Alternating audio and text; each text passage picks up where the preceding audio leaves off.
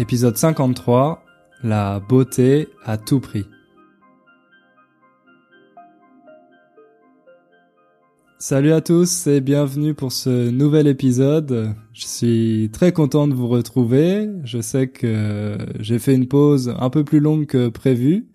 Normalement, j'étais censé publier un podcast la semaine dernière, publier un nouvel épisode, mais malheureusement, j'avais encore un peu de travail sur le programme, donc euh, j'ai pas eu le temps de le faire. Mais voilà, ça y est, je suis de retour et à partir de maintenant, on va reprendre euh, le rythme régulier avec un nouvel épisode toutes les deux semaines. Ah oui, j'en profite ici pour euh, faire une petite correction. Parfois, j'ai des élèves qui disent chaque deux semaines, mais chaque, on l'utilise seulement quand il y a une unité. Par exemple, on peut dire chaque jour, chaque mois, chaque année, chaque heure, etc. Mais quand vous avez plusieurs unités, il faut utiliser tous les, quand c'est masculin, par exemple, tous les trois jours, tous les six mois, et toutes les quand c'est féminin. Par exemple, toutes les 30 minutes. Voilà, c'était juste une petite précision pour bien commencer cet épisode. Je voulais aussi ah, vous dire quelques mots justement sur euh, le programme. J'ai été assez surpris, pour être honnête, des résultats parce que beaucoup d'entre vous ont décidé de rejoindre le programme. Et voilà, je m'attendais pas à avoir tellement de personnes qui seraient intéressées par ce programme. Donc c'est vraiment génial. Euh, je suis très reconnaissant. Merci à tous ceux d'entre vous qui ont décidé de participer au programme. On a un super groupe tous ensemble euh, sur Facebook et je vois que vous êtes très motivés pour progresser, pour pratiquer tous les jours. Donc c'est vraiment génial pour moi. Je suis super content d'avoir euh, des étudiants aussi motivés et d'avoir la chance de vous aider à progresser en français. Ici, vous avez vu, j'ai utilisé le mot s'attendre à. Je vous ai dit que je ne m'attendais pas à avoir tellement de participants pour le programme. Donc ça, c'est un verbe très utile. S'attendre à, ça veut dire avoir certaines expectations. En français, il y a le verbe expecter, mais on ne l'utilise pas vraiment, on utilise plutôt s'attendre à. Donc ici, j'ai dit je m'attendais pas à avoir tellement de participants. Voilà, le verbe s'attendre à. Essayez de le retenir parce que c'est un verbe qui peut vraiment être euh, très utile. Voilà, c'est tout ce que je voulais vous dire sur ce programme. Je sais que certains d'entre vous n'ont pas eu le temps de s'inscrire et qu'ils m'ont demandé s'il était toujours possible de le faire. Donc malheureusement non, car les inscriptions sont fermées pour le moment mais je vais les réouvrir l'année prochaine, début 2019. Donc, si vous avez toujours envie à ce moment-là d'améliorer votre français, d'utiliser ce programme pour progresser, vous aurez l'opportunité de le rejoindre. Mais jusqu'à cette réouverture des inscriptions, c'est impossible. Ok, maintenant j'arrête de vous embêter avec le programme, je vais plus vous en parler jusqu'à l'année prochaine et on va pouvoir se concentrer sur le podcast. Pour commencer, on va écouter un message que j'ai reçu il y a déjà quelques semaines d'une auditrice du podcast qui s'appelle Fabiana. C'est un message euh, très spécial qui m'a beaucoup touché et vous allez comprendre pourquoi. Salut Hugo. Je m'appelle Fabiana. Je suis brésilienne. Comment vas-tu? Cette fois, je te contacte pour raconter une histoire qui est peut-être émouvante. Mon cher grand-père a décédé hier. Il avait 91 ans et sa santé était trop fragile. Il avait Parkinson et était dans l'hôpital depuis presque deux mois. Alors, après toute cette souffrance, il est parti. Mais tu peux me demander pourquoi je te dis ça? Bien, mon grand-père était ma grande inspiration pour apprendre les langues étrangères. Sa mère était anglaise et grâce à ça, il a appris l'anglais. Il m'a incentivé toute sa vie à parler l'anglais et j'ai appris cette langue quand j'étais petite et aujourd'hui je suis professeur. Mais sa grande passion en fait était la langue française.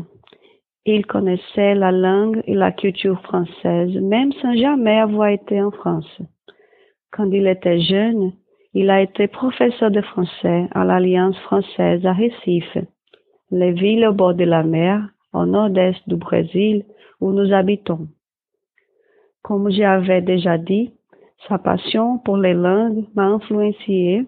Il y a quelques années, j'ai décidé d'apprendre le français. Le samedi passé a été la dernière fois que je lui ai vu. Je lui ai rendu une visite à l'hôpital et je lui ai dit que j'étais en train de me préparer pour passer un examen de français pour savoir si je pouvais considérer mon niveau plus ou moins avancé. Il m'a regardé avec ses yeux bleus et m'a donné un petit sourire. Il ne pouvait pas parler. Alors, je lui ai raconté que pour m'entraîner, j'écoutais une émission sur Internet d'un prof avec une voix douce et je lui ai demandé s'il voudrait écouter l'histoire du petit prince avec moi. Il a fait un petit mouvement avec sa tête en accordance. J'ai mis ton podcast et nous avons écouté ensemble l'histoire du petit prince racontée par toi. C'était un moment très émouvant pour moi. L'opportunité d'être ensemble de lui la dernière fois en partageant une histoire aussi riche et pleine de philosophie. Donc, je voudrais partager mon histoire avec toi et tes auditeurs et auditrices pour te montrer qu'un prof ne sait jamais où ses efforts peuvent arriver. Alors, je te remercie une fois plus pour, pour tes podcasts et je te souhaite beaucoup de succès dans tes projets. À bientôt. Fabiana. Merci Fabiana pour ton message et merci de m'avoir donné l'autorisation de le diffuser dans ce podcast parce que je sais que c'est quelque chose de très personnel. Je suis désolé d'apprendre le décès de ton grand-père et je te présente toutes mes condoléances, comme on dit en français. C'est très touchant pour moi d'apprendre que tu as décidé de passer ces derniers moments avec ton grand-père en écoutant le podcast. Et je suis vraiment très ému de, d'entendre ton témoignage. Donc voilà, un grand merci à toi d'avoir euh, partagé ça avec moi. J'espère que tu vas réussir ton examen et je trouve que tu parles vraiment très bien, tu as un très bon niveau, donc à mon avis, ça ne sera pas trop difficile pour toi. C'est un peu difficile de rebondir, de continuer après ce, ce genre de message, mais je voulais juste vous dire que je suis toujours très reconnaissant et très touché quand vous m'envoyez vos témoignages et quand vous me dites que le podcast vous aide. Je sais qu'il y a beaucoup de personnes qui ont des professions, des métiers qui sont très utiles, beaucoup plus que ce podcast, et qui n'ont pas toujours la chance d'avoir des remerciements aussi directs que ceux que vous m'envoyez. Donc voilà, moi je suis vraiment conscient de la chance que j'ai de vous avoir comme euh, auditeur et de pouvoir échanger, de pouvoir partager tout ça avec vous. Encore une fois, je suis très reconnaissant. Merci beaucoup à vous pour tous vos messages, tous vos encouragements. Ça me motive plus que jamais à continuer ce podcast pour vous aider de mon mieux.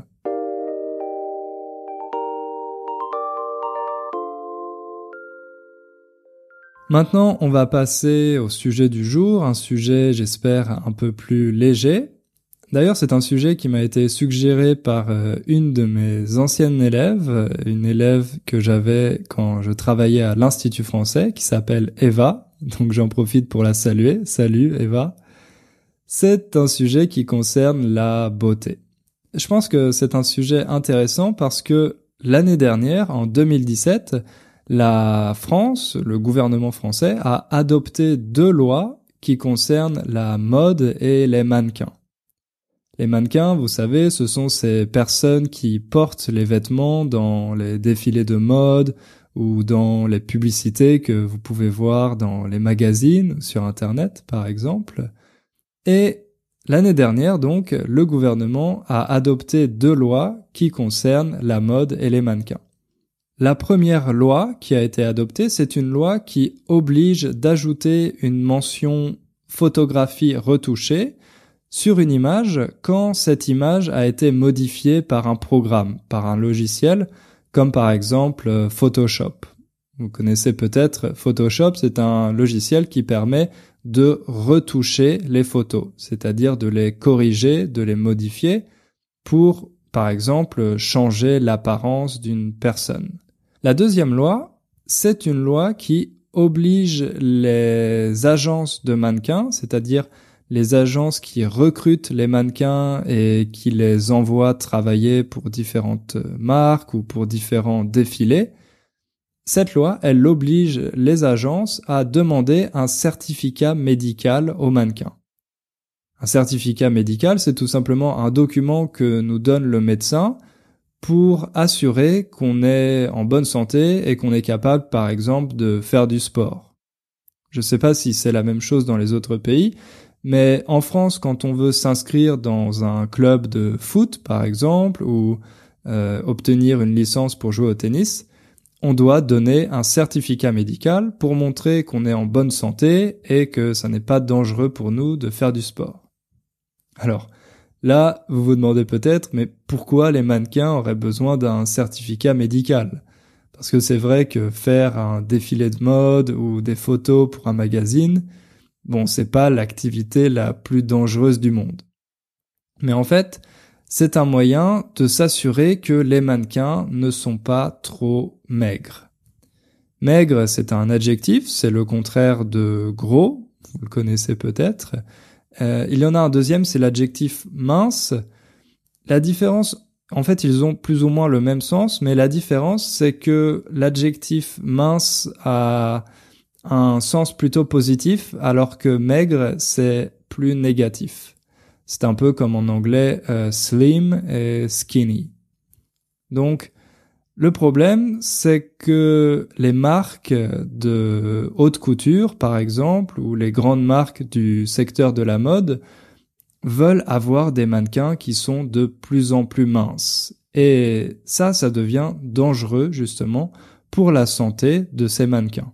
Grâce à cette nouvelle loi, les médecins, en particulier les médecins du travail, vont pouvoir s'assurer que la santé des mannequins n'est pas en danger, qu'elles mangent assez, qu'elles ont un indice de masse corporelle qui est correct, qui est dans la norme, et si ça n'est pas le cas, ils ne donneront pas de certificat médical et en théorie, les mannequins ne pourront pas travailler en France. L'objectif de ces deux lois, c'est évidemment de protéger les mannequins, de protéger leur santé, mais pas seulement.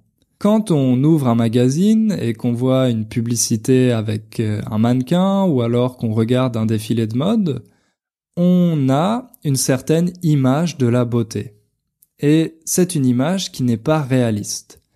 Elle n'est pas réaliste parce que déjà ces mannequins font énormément d'efforts pour avoir le corps qu'ils ont, avoir cette euh, apparence, mais en plus, très souvent, leur image est retouchée par des logiciels. Leur image est corrigée sur des programmes informatiques.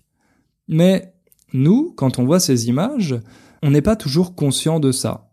C'est vrai que c'est peut-être quelque chose qu'on a déjà entendu ou lu, on sait que c'est le cas, mais quand on voit ce genre d'image, on ne pense pas à tout ce qu'il y a derrière. On pense simplement à l'idéal de beauté qui est représenté et assez logiquement, on a envie de ressembler à cet idéal. Et ça, ça provoque de nombreux problèmes, notamment chez les jeunes qui sont victimes de troubles du comportement alimentaire.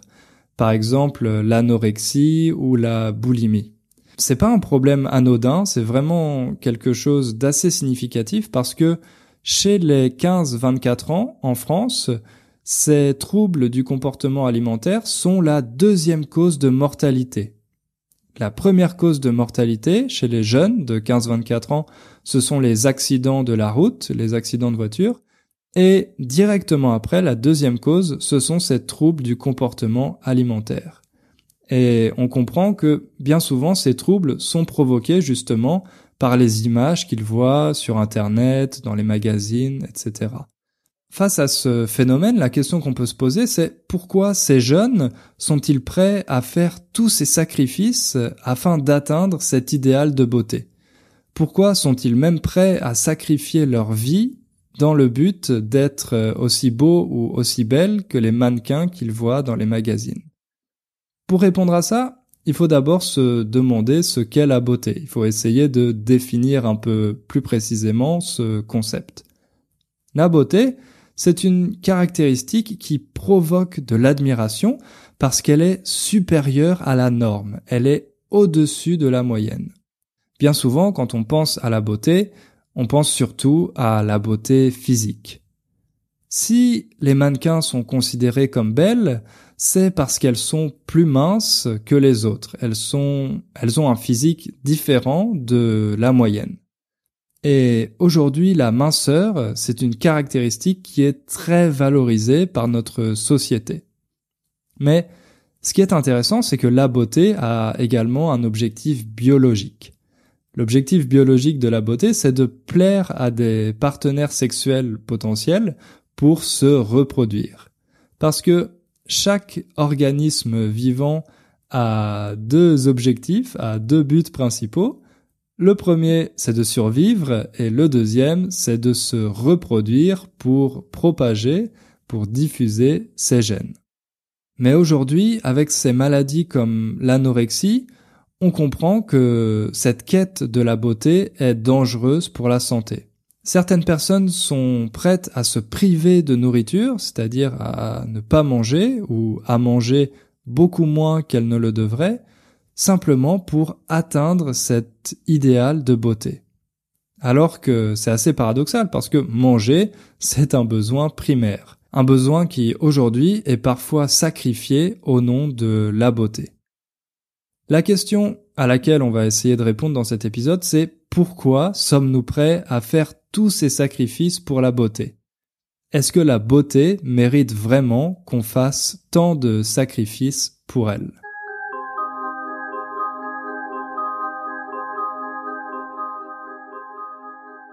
Aujourd'hui, on peut avoir l'impression que la beauté est devenue une sorte de dictature. C'est vraiment un enjeu crucial dans nos sociétés. Un enjeu, c'est une chose que l'on peut soit gagner, soit perdre. Par exemple, si vous participez à une compétition, l'enjeu de la compétition, c'est de devenir le champion, de gagner.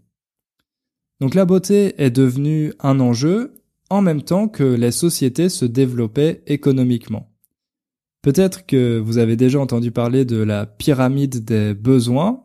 Elle a été euh, créée par un psychologue qui s'appelle Maslow. La pyramide de besoins, elle explique qu'au début, on a des besoins primaires et au fur et à mesure que ces besoins sont satisfaits, il y en a de nouveaux qui apparaissent. Par exemple, au début, les besoins primaires, ce sont les besoins de nourriture, de sécurité, les choses qui vont assurer notre survie immédiate. Et puis, une fois que ces besoins sont satisfaits, on se concentre sur d'autres choses. Par exemple, sur notre épanouissement personnel, sur l'amour, sur des choses qui ne sont pas essentielles à notre survie biologique, mais qui deviennent progressivement de plus en plus importantes pour nous.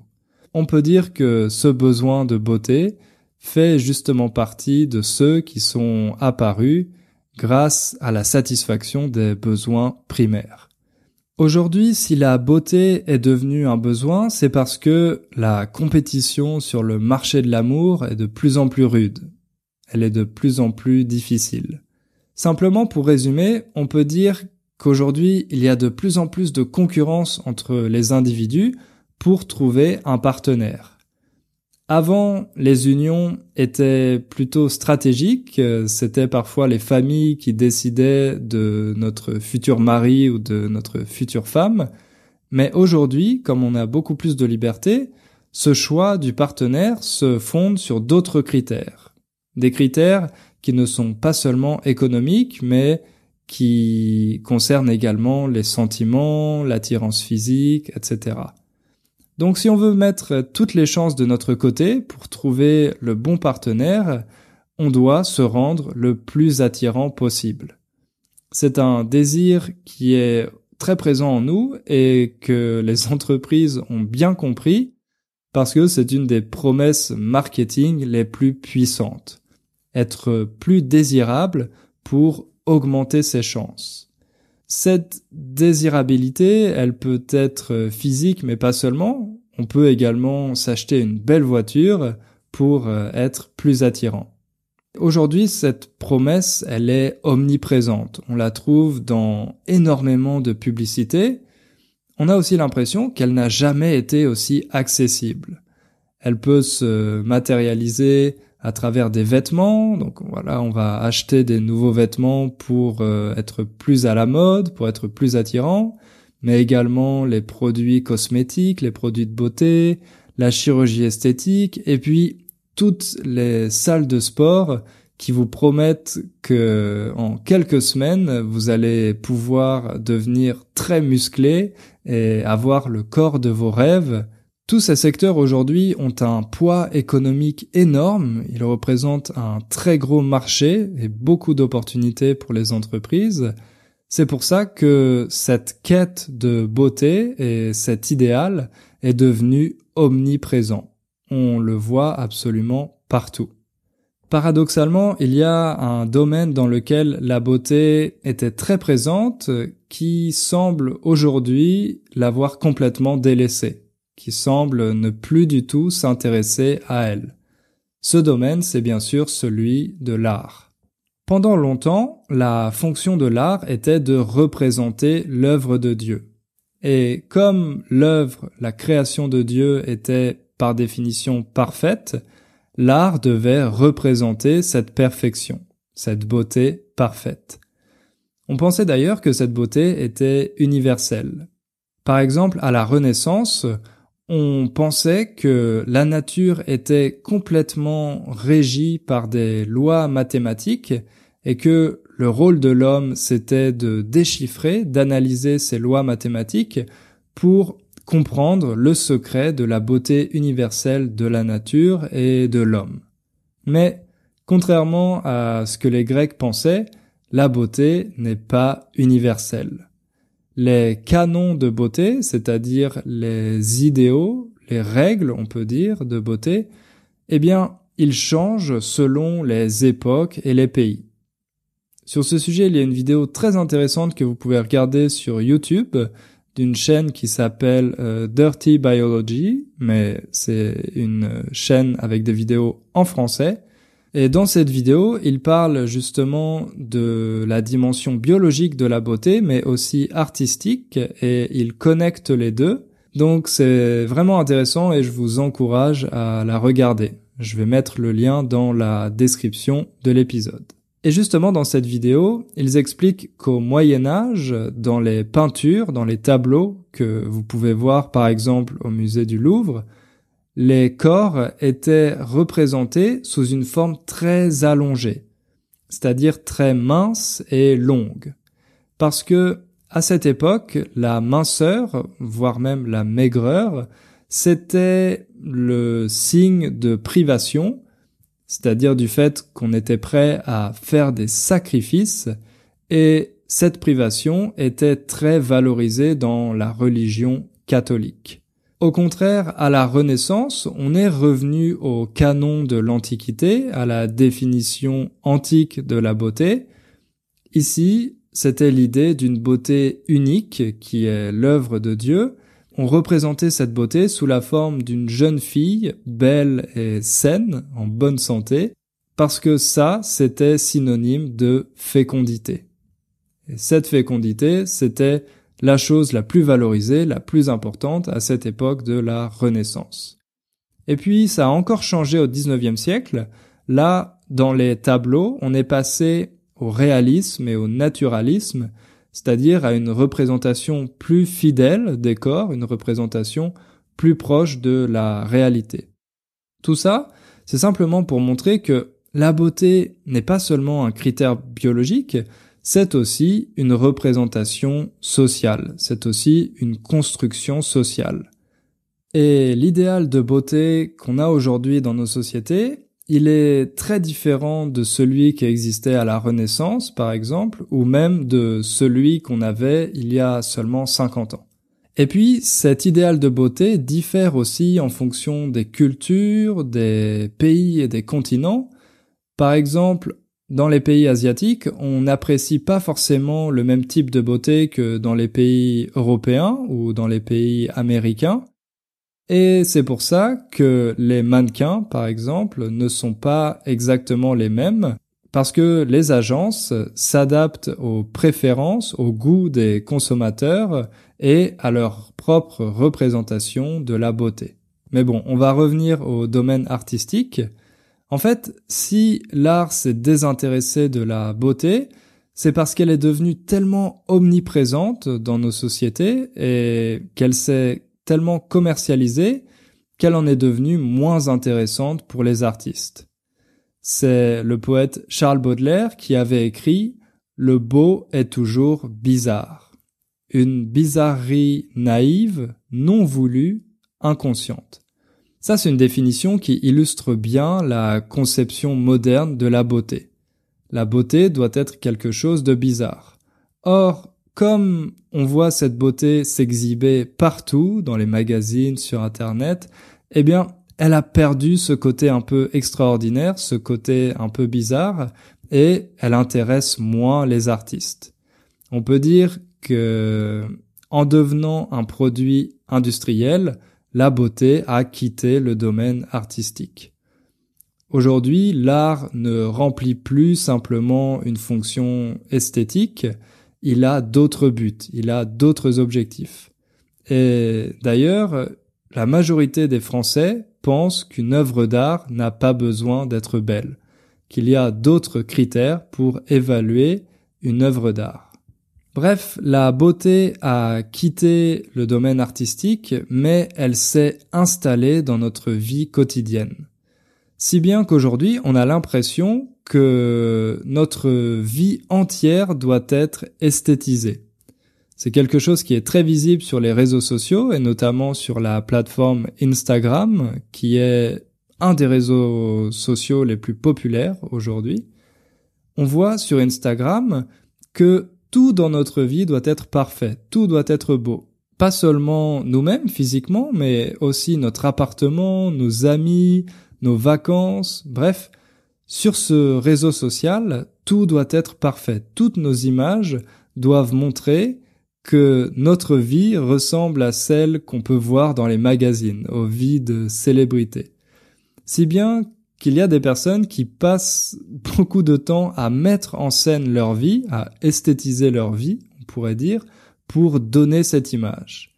Évidemment, vous savez que cette vie n'est pas réelle. Il y a de plus en plus de personnes qui s'expriment sur ce sujet, qui disent que les photos et ce qu'on peut voir sur les réseaux sociaux n'est pas la vie réelle, mais malgré ça, c'est très difficile pour nous, les spectateurs, de se détacher, de prendre du recul, de prendre de la distance.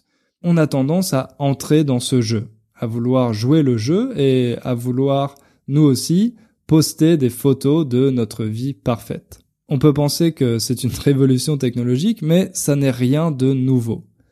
Les dandys, au XIXe siècle, avaient cette même approche. Ils voulaient faire de leur vie une œuvre d'art, transformer leur vie en œuvre d'art. Un des dandys les plus célèbres, c'était l'écrivain irlandais Oscar Wilde, et il a écrit un roman très intéressant sur ce sujet qui s'appelle Le portrait de Dorian Gray. Enfin, ça c'est le titre euh, français. C'est un livre qui a été publié en 1890, donc à la fin du 19e siècle. L'histoire de ce livre, c'est celle d'un jeune homme d'une immense beauté, un jeune homme qui est très très beau, qui vit à Londres. Un jour, un ami peintre fait son portrait. Et ce portrait matérialise l'immense beauté de Dorian Gray. Quand Dorian Gray voit son portrait, il devient très jaloux. Il devient jaloux de cette beauté parce qu'il sait que lui va vieillir et que progressivement il va perdre sa beauté, alors que le tableau, le portrait, lui, va la garder pour toujours.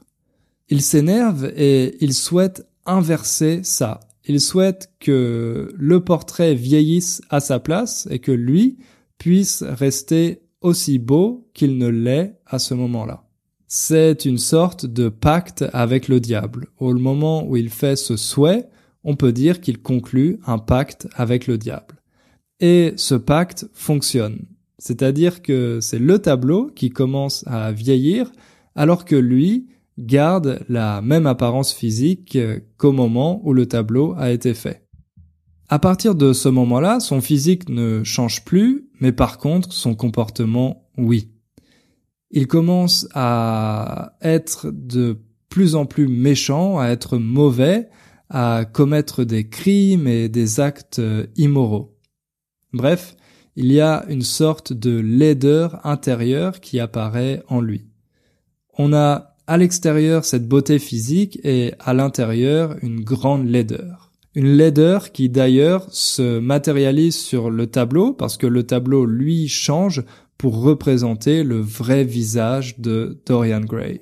Si vous n'avez pas lu ce livre, je vais pas vous raconter la fin, je vais pas faire de spoiler, je vous invite vraiment à le lire. Vous pouvez même le lire en français, d'ailleurs. Simplement, cette histoire permet de voir que la beauté ne mérite pas de faire tous ces sacrifices. La beauté ne mérite pas qu'on sacrifie notre âme pour elle en la donnant au diable.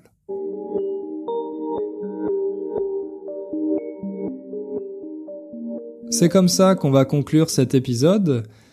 Aujourd'hui, il y a de plus en plus de messages pour combattre ces idéaux irréalistes de beauté, pour dire qu'il existe différents types de beauté, et que le plus important, c'est de s'accepter tel qu'on est, de s'accepter soi-même pour vraiment être heureux. Évidemment, je sais que c'est plus facile à dire qu'à faire. S'accepter tel qu'on est, ça demande également un travail sur nous-mêmes, ça demande une réflexion. C'est pas quelque chose de simple, mais avec des efforts et avec un travail régulier, c'est possible, c'est possible d'y arriver, comme euh, avec le français on va s'arrêter là. J'espère que ça vous a plu. Comme d'habitude, je vous invite à laisser une petite évaluation sur iTunes si vous ne l'avez pas encore fait.